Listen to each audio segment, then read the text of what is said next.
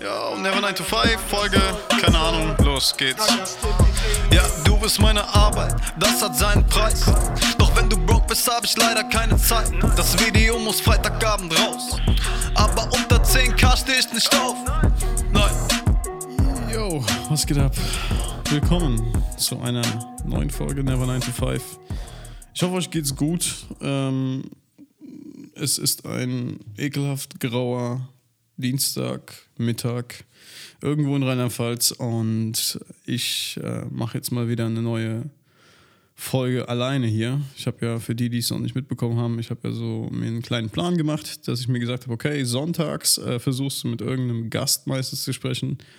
Entweder jemand, der selbst, selbst selbstständig ist oder halt sein, ja, sein eigenes Ding macht und ähm, erfolgreich damit ist, was er tut.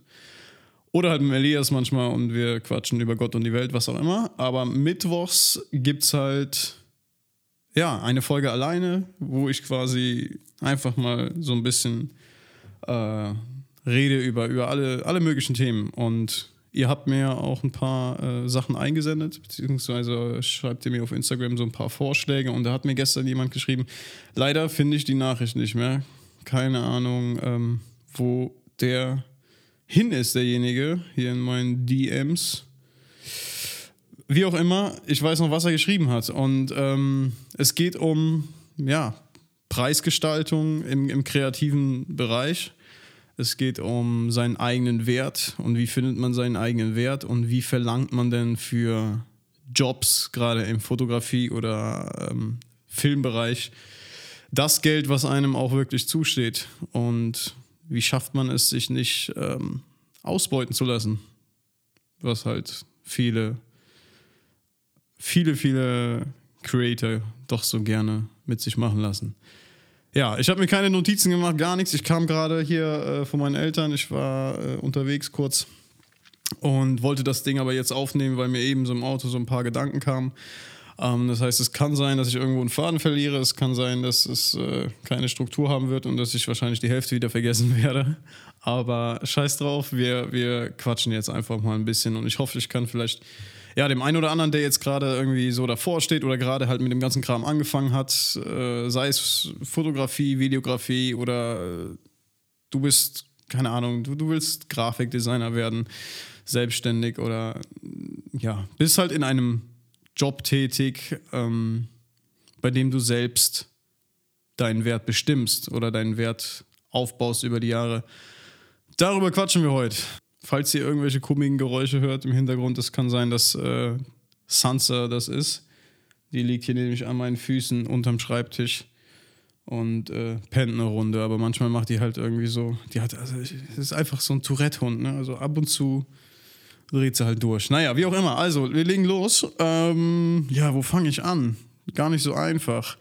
Ich war ja ähm, damals vor, beziehungsweise im Jahr 2010 habe ich mich ja selbstständig gemacht, wie gesagt, so im, im Grafikdesign-Bereich und hat, stand halt da vor der gleichen Herausforderung, wie jetzt viele von euch vielleicht äh, auch stehen und wusste halt damals gar nicht, wie viel ich für Dienstleistungen jeglicher Art berechnen kann, soll, was ist fair, was zahlen die Leute und äh, ja, war auf jeden Fall nicht einfach damals. Ich kann mich erinnern, das war, denke ich, noch während der Schulzeit, wo ich noch nicht mal ein Gewerbe hatte, da kam einer auf mich zu, beziehungsweise da kam damals ein Hotelinhaber von so einem super kleinen lokalen Hotel der hat sich bei meinem Vater gemeldet und hat gemeint, hier kennst du nicht jemanden, der irgendwie eine Website macht und so. Und das äh, ja, ist halt jetzt kein, kein Hotel gewesen, was jetzt irgendwie vergleichbar ist mit einem Hilton oder so.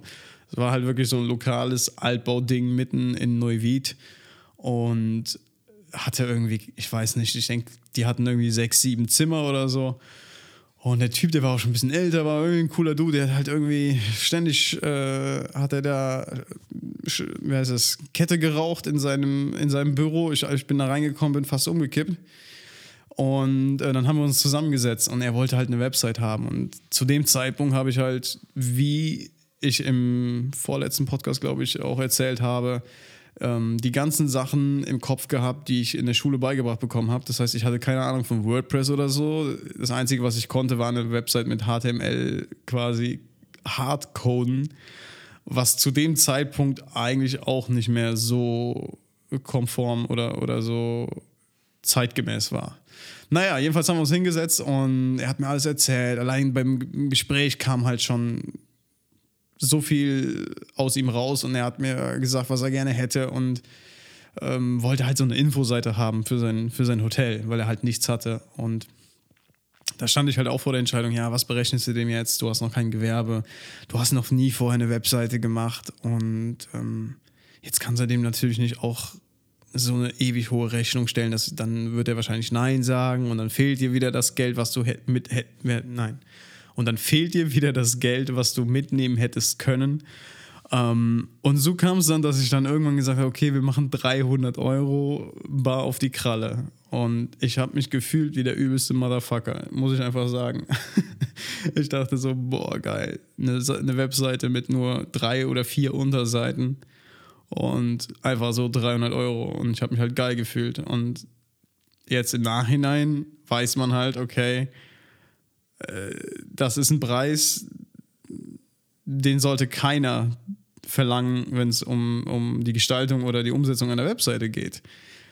Allerdings zu dem Zeitpunkt war es halt für mich ja schon irgendwie cool, so den ersten Job in dem Bereich zu haben. Und ähm, dann habe ich mich halt immer mehr reingearbeitet und habe halt geguckt, okay, wie machen das denn Agenturen?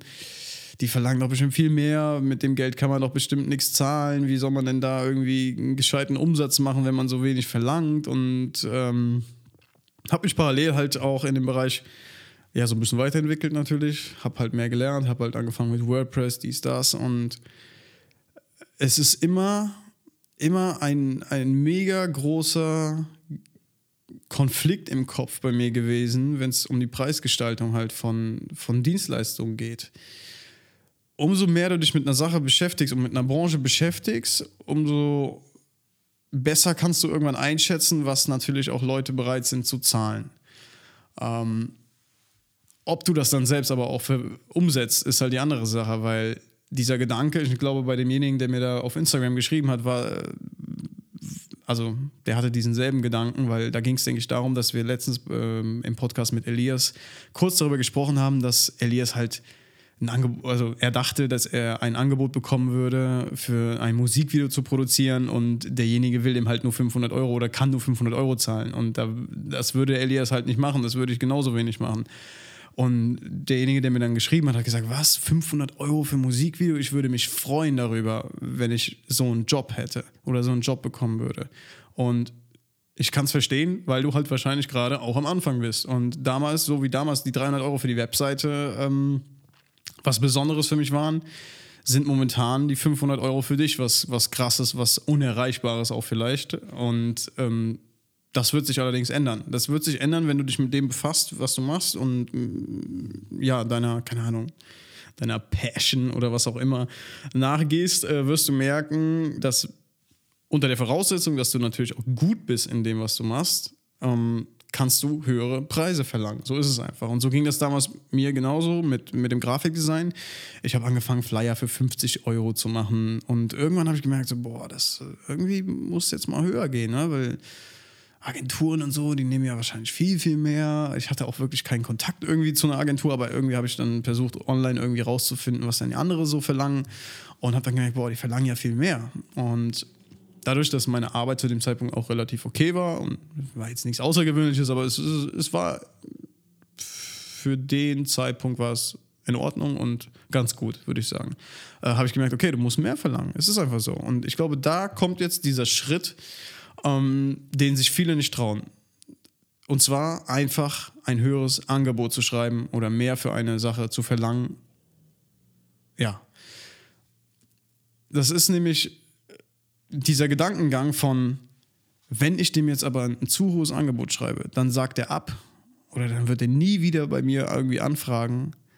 Der ist voll, der ist voll verankert bei, bei, bei Leuten, die irgendwie gerade erst anfangen.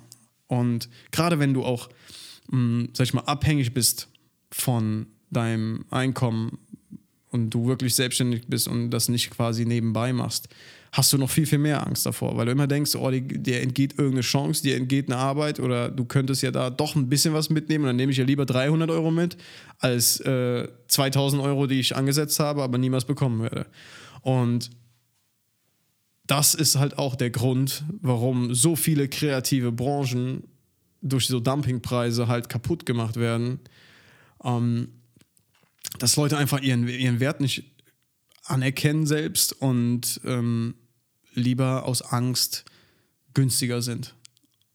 Und das ist halt echt ein, ein Riesenproblem, meiner Meinung nach. Das hat halt damals angefangen mit dem Grafikdesign-Kram, ähm, dass ich gesehen habe, es gab eine Seite, die hieß Designen lassen, glaube ich. Und da konntest du als Firma hingehen und ein, ähm, ja, quasi einen Auftrag ausschreiben und andere Leute konnten dann dazu Logos designen und du hast dann ähm, am Ende nach drei Tagen oder nach sieben Tagen entschieden, okay, das gefällt mir und den bezahle ich. Und das ist ja eigentlich schon, ich, ich Idiot, was heißt Idiot? Zu dem Zeitpunkt habe ich das Geld gebraucht und habe da halt auch oft mitgemacht. Ne? Das ist quasi wie so ein, so ein Online-Pitch quasi gewesen. Ne? Also jeder hat einfach Logos designt und am Ende hatten die da drei bis 500 Logo-Versionen und konnten sich halt das aussuchen und nur der erste Platz wurde halt bezahlt und alle anderen sind halt leer ausgegangen.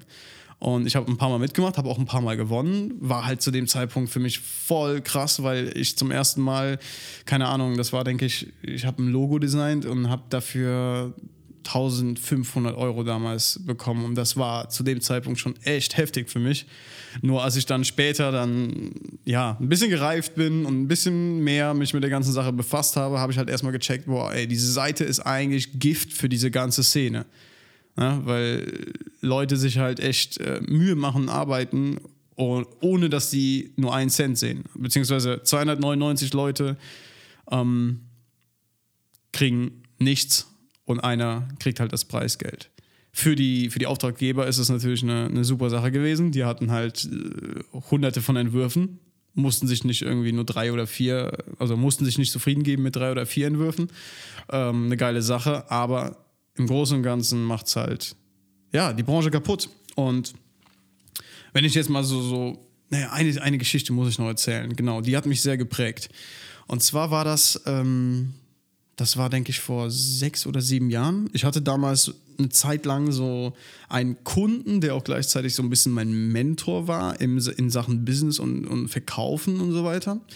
Ähm, er war in der Pharma oder er ist in der Pharmabranche tätig, schon seit über 20 Jahren und hat halt sehr viel Erfahrung gesammelt, hatte aber im digitalen Bereich absolut keinen Peil. Also er war offline, war er sehr gut aufgestellt, war ein super Networker, hatte große Brands am Start, für die er quasi äh, die Distribution in Deutschland geschaffen hat. Und ähm, dann kam ich halt da rein und war zu dem Zeitpunkt schon so ein bisschen mehr auf Social Media, Facebook-Marketing, habe ich mich alles mit schon mal beschäftigt und er hat halt gemerkt, so, boah, der Junge, der, der hat Ahnung von, von, vom Digitalen, ne? den hätte ich gerne öfter um mich und wir haben dann halt auch zusammen gearbeitet. Ich habe auch ab und zu ähm, für ihn konkrete Designleistungen ja, abgearbeitet und ganz normal, also ich wurde ganz normal bezahlt von ihm ähm, für das, was ich damals als äh, fair angesehen habe natürlich. Ne? Ähm, und ja, ich habe ich war halt ständig mit ihm unterwegs irgendwie. Er hatte so sein Büro und manchmal gab es dann halt so Messen, wo wir dann zusammen hingefahren sind. Das waren dann so Beauty-Messen, wo er dann Ausschau gehalten hat nach neuen Kunden, die er quasi, wo er zum Beispiel ein White-Labeling-Produkt findet, was er, was in China existiert und das würde er gerne nach Deutschland nehmen und würde es dann hier unter neuem Namen, mit neuem Design vertreiben. Und da kam dann ein Kontakt zustande. Ich, ich will jetzt den Namen nicht nennen. Mittlerweile läuft aber auch Fernsehwerbung dafür, glaube ich. Ähm, jedenfalls kam dann ein Produkt aus der Schweiz, beziehungsweise ein, ein, ein Geschäftsführer aus der Schweiz von einem Unternehmen, das ein, so ein Tuch hergestellt hat, womit du dir anscheinend super gut und tiefer als das jede Creme konnte, äh, konntest du dir die Unreinheiten in der Haut wegwischen. Das war so ein Einwegtuch, keine Ahnung. Oh, Entschuldigung, Sansa rastet gerade aus, weil es klingelt. Ey! Ab raus! Spaß dir. Ah, ja, Wachhund. So, ähm, wo war ich stehen geblieben? Ach ja, genau. Dann hatten wir halt diesen Kontakt und dann war es dann irgendwann an dem Zeitpunkt, dass wir einen Termin hatten in dem es darum ging, okay, werden wir jetzt der Distributor in Deutschland und vermarkten dieses Produkt? Und wir saßen halt in so einem Meeting zusammen, in so, in so einem riesen Konferenztisch und die Schweizer ganz, ganz äh, vornehm haben sie dann ihre, ihren Vortrag und ihre PowerPoint-Präsentation gehalten. Ich war damals schon todesgelangweilt von der Sache eigentlich, weil ich habe zu dem Zeitpunkt auch gemerkt, so okay, ich muss schon so ein bisschen mehr eher ins Kreative rein und diese, diese ganze Verkäuferschiene liegt mir gar nicht. Naja, wie auch immer, ich saß halt in dem Meeting, bla bla bla, zweieinhalb Stunden ging das, denke ich, keine Ahnung. Und dann kommen wir da raus und dann hat er so, also beziehungsweise mein damaliger, ähm, ja, was war das denn? Auftraggeber, Mentor, wie auch immer, ähm, hat dann, ich kann ja auch gerne den Vornamen nennen, das war ähm, der Thomas. Genau, der Thomas ähm, kam dann auf mich zu und hat gesagt: Hier, wie sieht's aus? Kriegen wir nicht online jemanden, der das Ganze in kürzester Zeit an eine junge Zielgruppe bringen kann, das Produkt? Und er fragt mich dann so, wer, wer, wer ist denn da so momentan der, der Vorreiter oder wer ist denn da so der erfolgreichste Blogger, was auch immer, Influencer etc. Ne? Und daraufhin habe ich dann halt gesagt, ja, momentan ist es tatsächlich ähm, hier Bibis Beauty Palace und Dagi B. Und Bibis Beauty Palace war, denke ich, zu dem Zeitpunkt schon sehr groß. Und dann habe ich gesagt, hey, pass auf, Dagi B hat ein krasses Wachstum hingelegt und wird, denke ich, noch viel, viel krasser wachsen in der nächsten Zeit. Ist auch dann tatsächlich so gekommen, weil sie zu dem Zeitpunkt, denke ich, irgendwie 900.000 Abonnenten hatte. Und er meint so, ja, frag doch mal an. Frag doch mal an, was es kosten würde, wenn wir dieses Produkt hier nehmen und sie eine halbe Minute oder eine Minute in ihren YouTube-Videos darüber quatscht. Und dann habe ich eine E-Mail geschrieben an das äh, damalige Netzwerk von Dagi und habe quasi genau gesagt, okay, wir haben das und das Produkt, wir möchten gerne ein Angebot haben für die und die Laufzeit in Ihrem Video. Zwei Tage später kam dann eine E-Mail zurück und das war echt so ein Punkt, wo ich dachte, Alter, irgendwas machst du falsch. Da kommt diese E-Mail mit einem PDF-Anhang. Die Leistung, die wir quasi erfragt haben, war eine Minute Videovorstellung in einem YouTube-Video. Sonst nichts. Ich öffne das PDF, Alter, und bin fast vom Stuhl geflogen. Da schreiben die uns ein Angebot. Ihr müsst euch vorstellen, die war noch nicht so groß wie heute, ne? Die hatte 900.000 Abonnenten, Dagi B. Und dann schreiben die uns ein Angebot in Höhe von 46.000 Euro. Und ich dachte so, Alter, das ist nicht deren Ernst. Das hat mich so, so umgehauen zu dem Zeitpunkt, dass ich dachte, was geht ab, Alter? Die verlangt 46, beziehungsweise das Netzwerk, ich will nicht wissen, wie viel Dagi äh, selber davon hätte bekommen oder bekommen hätte. Aber ey, was eine Summe, Alter, für eine, für eine verfickte Minute an, an, an, an Vorstellung. Und das war echt so der Punkt, wo ich gemerkt habe, ey, irgendwas machst du falsch, du bist viel zu günstig, viel zu günstig. Weil man muss auch sehen, die Leute, mit denen ich gearbeitet habe, das waren nicht viele, aber ich hatte so meine Handvoll an kleinen Kunden, meistens lokal. Dann kam auch die Zeit mit Visual Statements irgendwann, so ein Jahr später. Äh, die waren sehr zufrieden mit, mit dem, was ich mache ne? und mit der, mit der Designleistung. Und haben immer gesagt: Boah, geil, boah, geil. Und dann denke ich mir so: Ey, wenn du doch nicht nur mittelmäßig bist, sondern wirklich gut in dem, was du bist, dann fang an, mehr zu verlangen. Und ich denke, diese, diesen Prozess muss halt jeder mal durchmachen, der am Anfang steht, weil wenn wir jetzt nochmal konkret auf das Beispiel jetzt hier von dem Kollegen, der mir auf Instagram geschrieben hat, äh, eingehen. Ich denke mal, du bist auch im Videobereich tätig oder fängst gerade damit an. Dann schminkt dir ab, von morgen rauszugehen und 10.000 Euro für, für einen Imagefilm zu verlangen oder 20.000. Kannst du einfach knicken. Du hast nichts vorzuweisen, wahrscheinlich. Du hast keine, ähm, du hast kein Portfolio, du hast kein Showreel, nichts. Natürlich kannst du dann nicht so Preise verlangen. Und deswegen glaube ich, dass es am Anfang einfach dazugehört, ab und zu mal seinen Arsch zu verkaufen. Auch wenn, auch wenn du gerade in, in Instagram und so weiter oder, oder jetzt im Podcast oder so irgendwo immer siehst und hörst, hey, was ist das denn? Dafür würde ich ja nicht mal aufstehen, dafür würde ich nicht mal einen Rechner anmachen.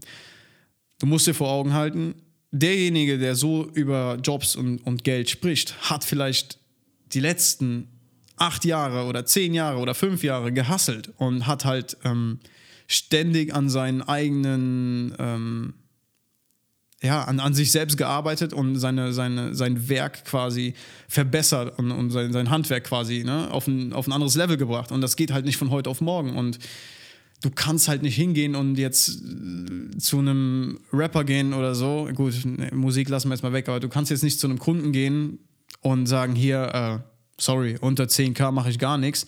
Dann fragen die, ja, können wir mal ein paar Arbeiten sehen? Und du zeigst denen vielleicht einen Zusammenschnitt von deinem letzten Urlaub.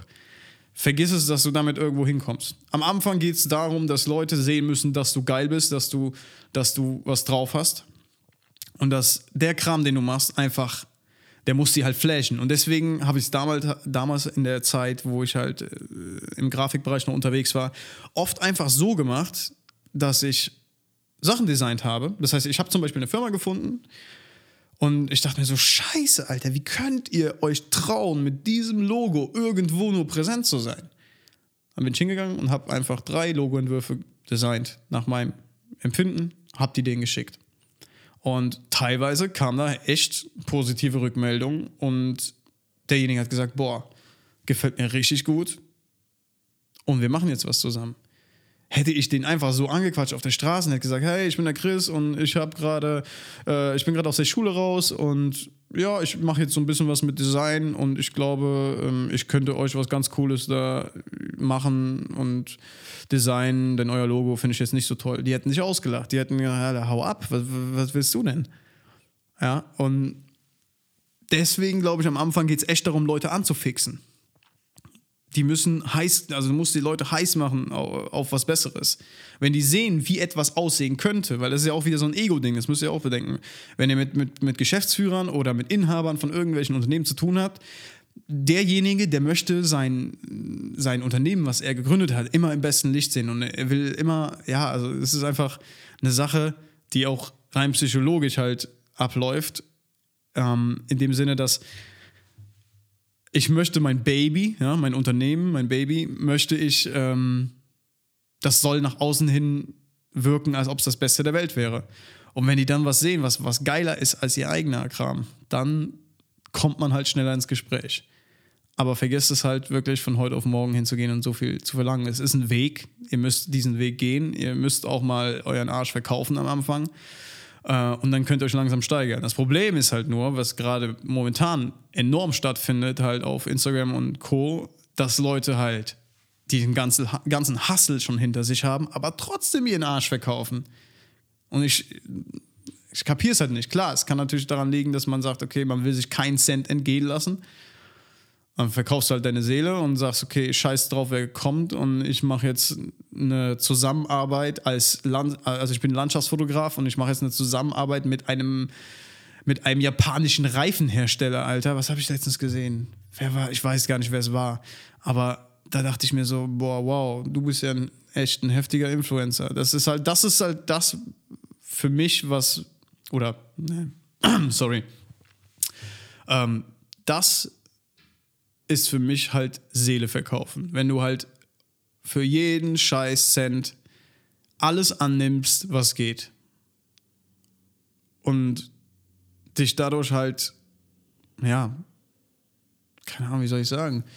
Ähm, also ich finde es halt in der Öffentlichkeit, gerade wenn du dir das dann als Außenstehender anguckst, dann schäme ich mich halt dafür. Also ich schäme mich halt für die, für die, für die äh, teilweise für die Firma und teilweise für den Menschen, der es quasi dann nach außen trägt, also den Instagramer oder was auch immer, dass er sich auf so eine auf so eine Sache überhaupt einlässt, nur um ein paar Kröten mitzunehmen. Ne? Gut, ist jetzt mal auch ein anderes Thema. Hier geht es ja jetzt eher um darum, wie man, wie man selbst so seinen Preis findet. Und äh, ich denke mal, die meisten von euch haben da auch eher Interesse an Auftragsarbeiten und so weiter. Und ja, wie gesagt, es ist ein, ein, steiniger Weg, aber ihr könnt nicht von heute auf morgen hingehen und sagen, hey, ich bin der Überboss und ich verlange jetzt so viel. Wichtig ist allerdings, dass ihr von Zeit zu Zeit hingeht und versucht, ja, eure Preise anzuheben und nicht davor zurückschreckt, mal ein Angebot zu schreiben, wo ihr euch selbst denkt, scheiße, Alter, das ist aber viel, das wird der niemals zahlen.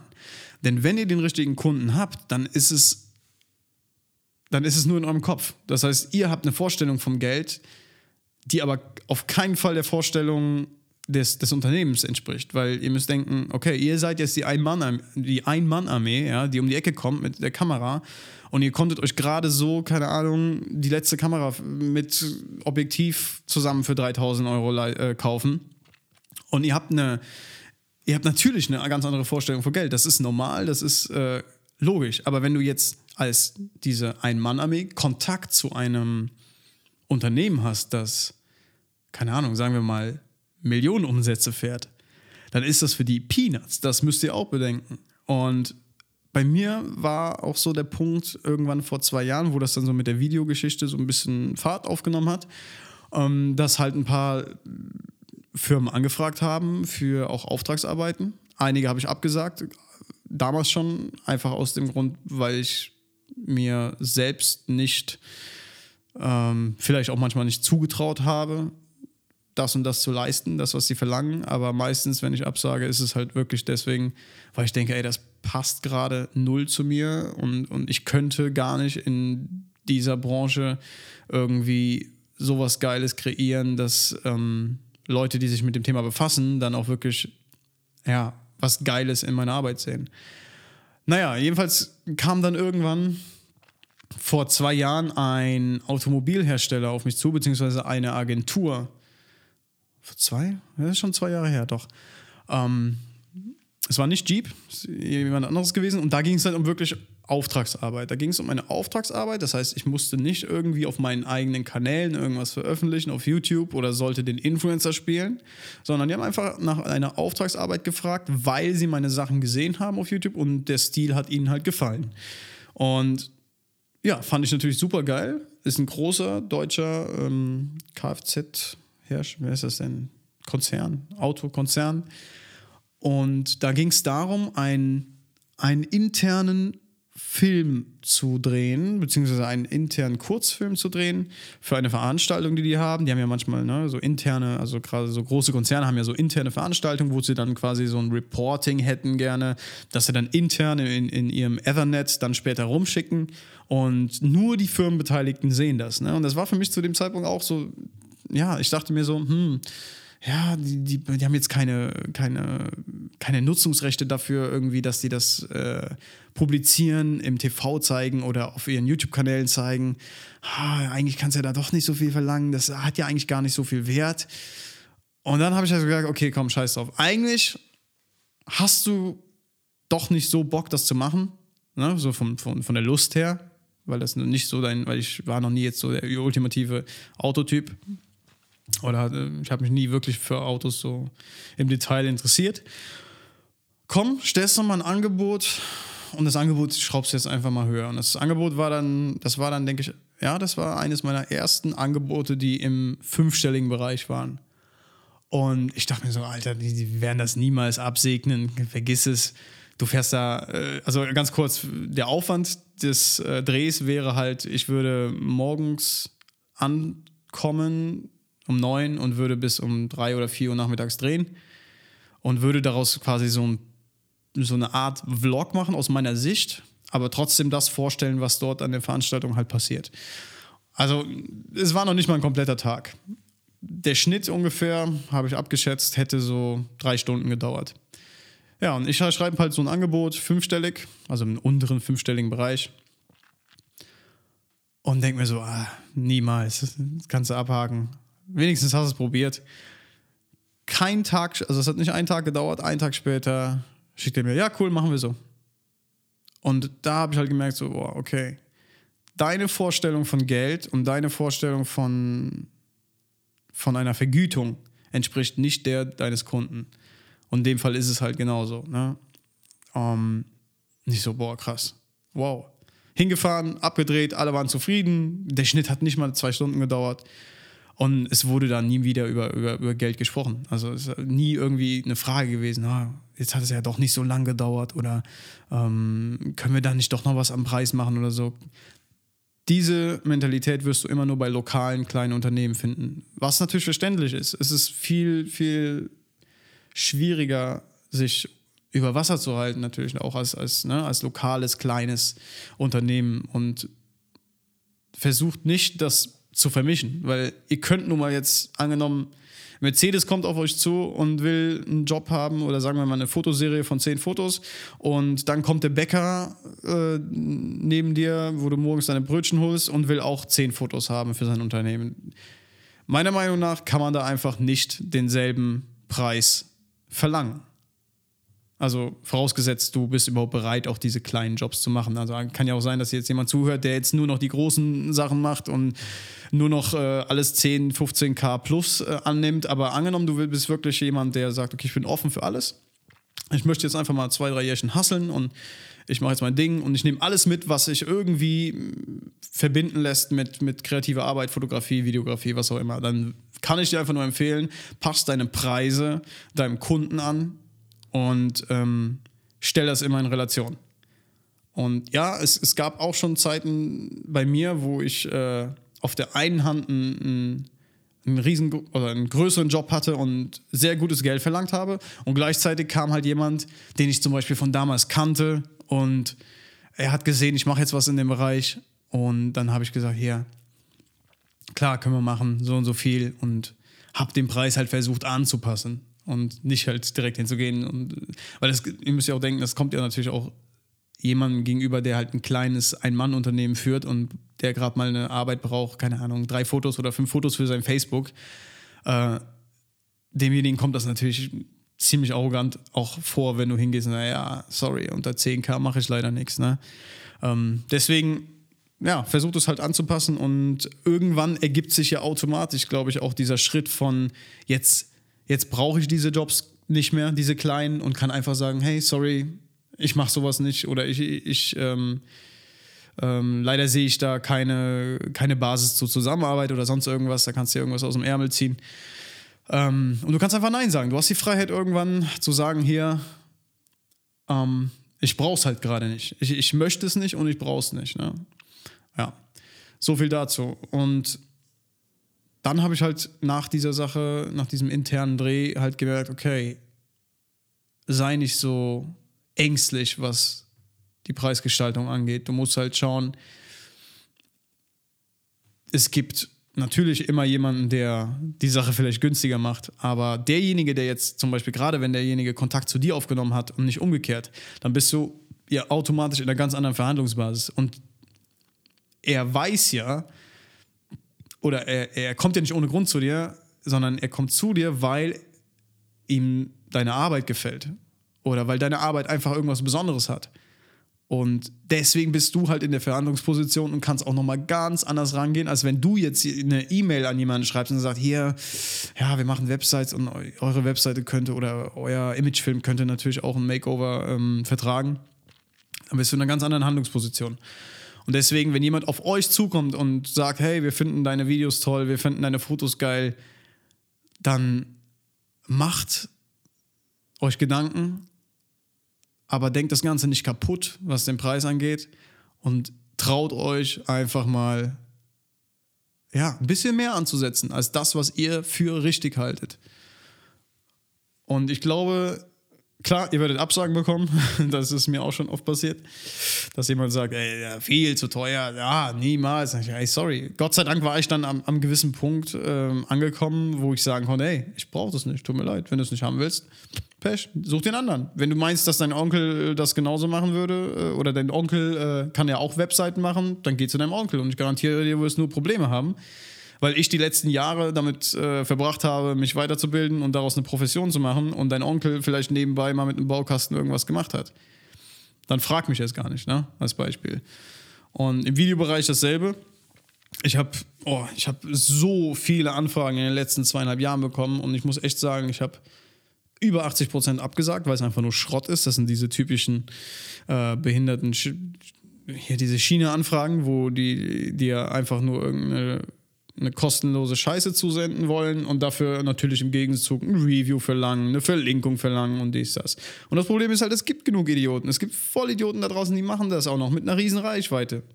Versteh mich nicht falsch, aber wenn du, wenn du, wenn du ein kleiner YouTuber bist und du willst gerade anfangen, zum Beispiel, du machst jetzt einen Technikkanal auf, klar nimmst du dann das kostenlose Produkt an, im Gegenzug machst du ein Video, so hast du Content, vielleicht teilen sie dich ja auch noch, aber das Problem ist einfach, dass wirklich, ich habe das Gefühl, so über 70 Prozent der Leute, die bereits erfolgreich sind und eine Fanbase haben und eine riesen Community haben, verkaufen ihren Arsch für jeden Cent.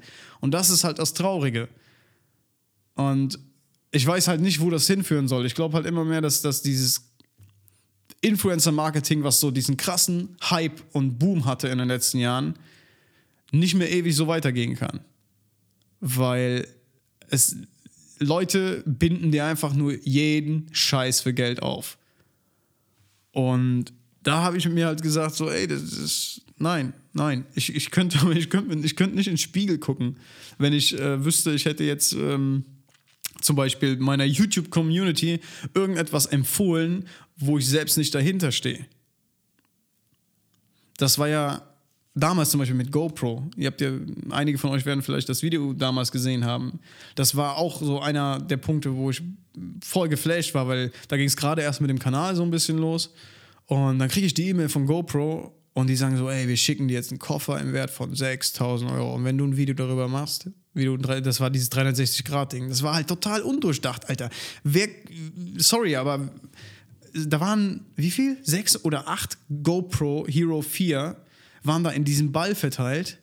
Und ich bin raus und habe gesagt, ja, wie fängst du jetzt an? Habe mir so ein paar Tutorials angeguckt und denke so, Alter, wenn ich ein 360-Grad-Video drehen würde oder wollte, dieser Aufwand, alle GoPros erstmal auf, ne, erstmal anzubringen und aufzunehmen, alles.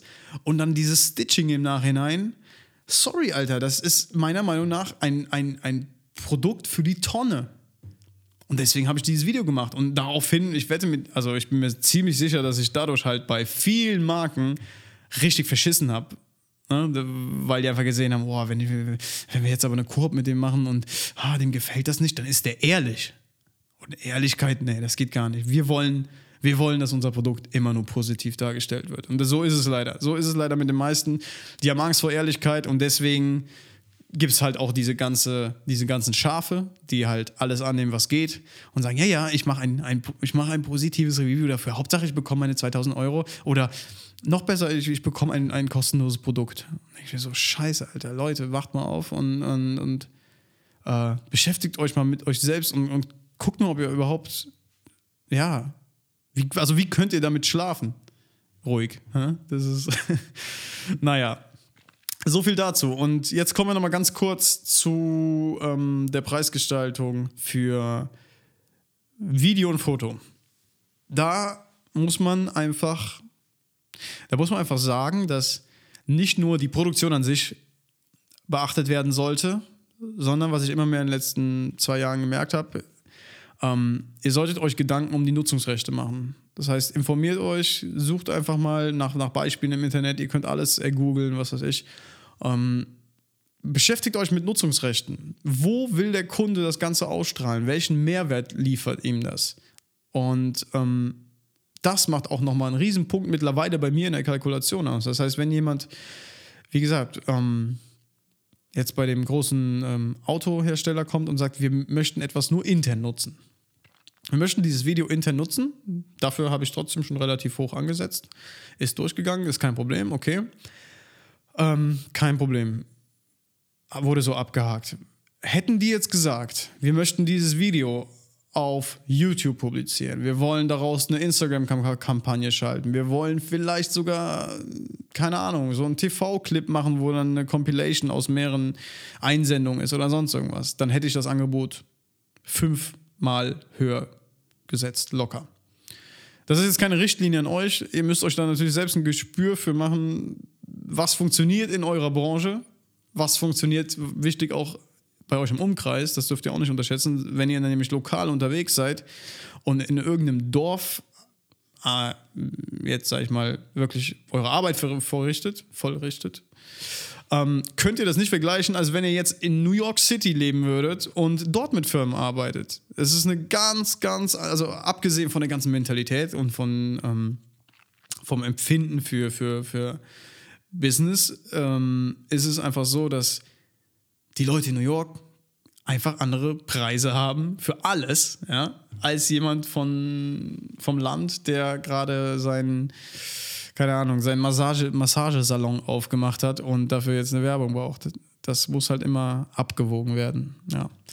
Naja, aber im Großen und Ganzen gehe ich halt jetzt, vielleicht haben ja auch der ein oder andere mag vielleicht jetzt äh, gerne mal hören, wie ich das im Konkreten mache. Im Endeffekt läuft es so, jemand stellt eine Anfrage, hm, ich kriege eine E-Mail oder keine Ahnung, einer ruft an. Dann mache ich mir als allererstes Gedanken um die tatsächliche Umsetzung, das heißt Produktion, was brauchen wir an Equipment, was muss geliehen werden vielleicht, äh, wie viel Zeit brauchen wir, brauchen wir Schauspieler oder keine Ahnung, brauchen wir irgendwie was, irgendjemanden, der noch zusätzlich bezahlt werden muss. Ne? Zum Beispiel habe ich das damals oftmals so gemacht, dass ich noch einen Kollegen mitgenommen habe, der auch ein Freund von mir war und ihn dann quasi auch noch bezahlt, weil er quasi zum Beispiel B-Roll geschossen hat oder so. Ne? Äh, um diese ganzen produktionstechnischen Aspekte machst du dir Gedanken, beziehungsweise mache ich mir Gedanken. Und dann gehe ich hin und schreibe erstmal runter, was ich so rein für die Produktion verlangen würde. Ähm, zweiter Schritt wäre dann zu gucken, Postproduktion. Wie lange geht da drauf? Wie viel Zeit, wie viel Arbeit steckt da drin?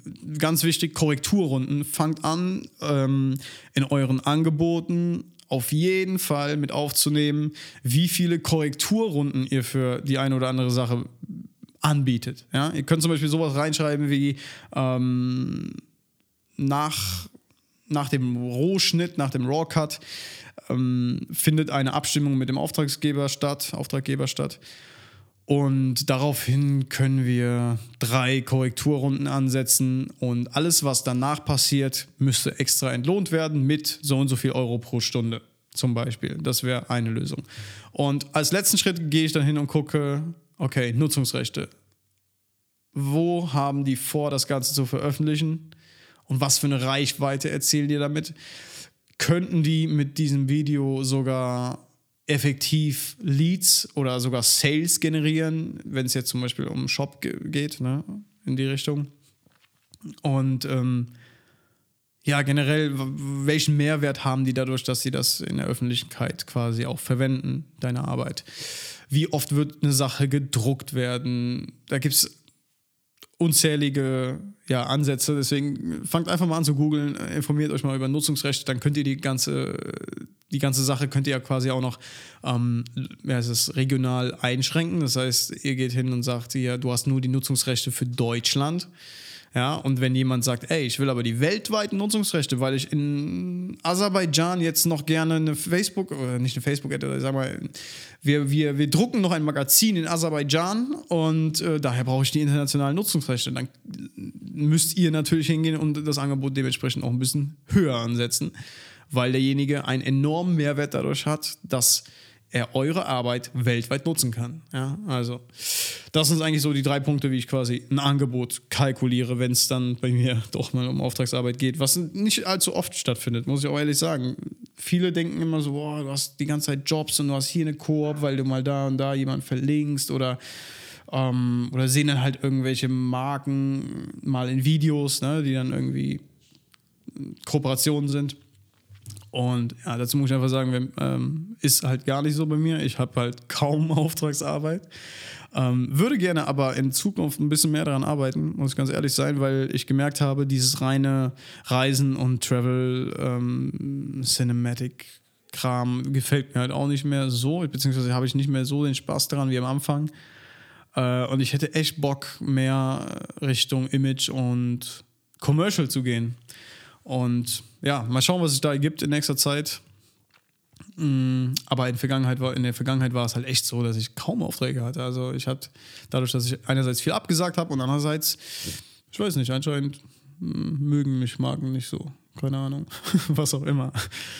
Gott sei Dank bin ich halt nicht davon abhängig. Das freut mich schon mal sehr. Allerdings will ich ein bisschen Gas geben in die Richtung und hätte echt Bock, da mal wieder eine coole, keine Ahnung, eine coole Kampagne zu shooten, sei es Video oder Foto. Ähm, mal schauen. Ja, ja, das war es eigentlich so zu der, zu der Preisgestaltung und so wie ich meinen, wie ich so angesetzt habe. Oder wie ich angefangen habe, sorry. Ich habe wieder so viel Scheiß erzählt hier. Ähm, ja, wenn ihr Fragen habt, äh, fragt. Schickt mir DMs auf Instagram. Da findet ihr mich unter christian.marti.grab. Ist aber auch verlinkt in diesen, wie heißen die, Show Notes? Da unten auf Instagram, in der Beschreibung halt. Da hast du dann einen Link zu Instagram. Ähm, alternativ würde ich mich natürlich auch voll freuen, wenn ihr mal auf äh, Apple Podcast geht und dort eine Bewertung da lasst. Mm, vielleicht mit einer Rezension, mit irgendeinem Text. Wir verlosen ja auch immer. Ach genau, Verlosung, scheiße. Moment. Da war was. Ich habe in der ersten oder zweiten Folge ja fünf Never 9 to 5 Hoodies verlost. Und da haben jetzt ein paar Leute schon eine coole Rezension da gelassen. Ihr könnt, ich habe übrigens auch gesehen, dass da ja fast ausschließlich nur ja, so Positives irgendwie zu lesen war. Wenn euch was nicht gefällt, haut das auch rein. Alter, ich bin offen für Kritik. Ich freue mich, wenn ich irgendwas verbessern kann. Ich weiß, dass ich oftmals voll den beschissenen Satzbau habe. Das braucht ihr jetzt nicht anzu, äh, mir anzukreiden. Ähm, aber lasst auch gerne mal Kritik da oder, oder Ideen halt für, für weitere Folgen. Diese Folge war jetzt halt ein bisschen ja, spezifischer auf eine Branche zugeschnitten. Ich hoffe allerdings, dass äh, der ein oder andere vielleicht doch irgendwie was mitnehmen konnte. Ähm, ja, so, jetzt zu den fünf Gewinnern der Never 9 to 5 Hoodies. Und zwar ist es einmal Roman mit Doppel-E, dann der Eriksson mit 3O, was ist los mit euch? 21 Daniel, dann der Raylan Pictures und die Chrissy. Also, wenn ihr euch gerade wiedererkennt hier, dann schickt mir mal eine DM per Instagram mit eurer Adresse und dann schicke ich euch mal äh, ja, den Hoodie raus. Ah ja, Größe natürlich nicht vergessen. Ja, da muss man auch noch eine bessere Lösung finden, um hier die Verlosung zu machen. Das ist irgendwie blöd, ne? Vielleicht irgendwie so eine Landingpage bauen, wo dann jeder. Ach, keine Ahnung. Ich lasse mir das einfallen. Ähm, die drei Burdocks die wir mit der oder in der Folge von Elias ähm, verlost haben, die habe ich noch nicht ausgesucht. Die kommen dann in der nächsten, äh, im nächsten Monolog werden die dann bekannt gegeben. Ja, so viel dazu. Ähm, ich gehe jetzt, denke ich mal, mit dem, mit dem, Hund raus. Der braucht mal ein bisschen Auslauf. Die ist schon hier wieder voll auf Äther. Ähm, ich hoffe, euch hat es gefallen und wir hören uns im, am Sonntag wieder. Wer ist denn da mein Gast? Moment, Moment, Moment, da schaue ich noch mal gerade nach. Am Sonntag gibt's. Ah, am Sonntag gibt's die Folge mit Max M. Schneider, genau. Der war ein Jahr lang in, in Kanada unterwegs mit dem Van und hat quasi zu seinem, beziehungsweise er, er stand vor der Entscheidung, in einen normalen Job zu gehen. Und da hat er sich entschieden, nee, ich will was von der Welt sehen. Und ist rüber nach Kanada in einem Van und hat da gelebt und bei minus 35 Grad draußen gepennt. Das wird geil, ja. Also Sonntag wieder einschalten und wir sehen uns, äh, wir hören uns beim nächsten Mal. Tschüss.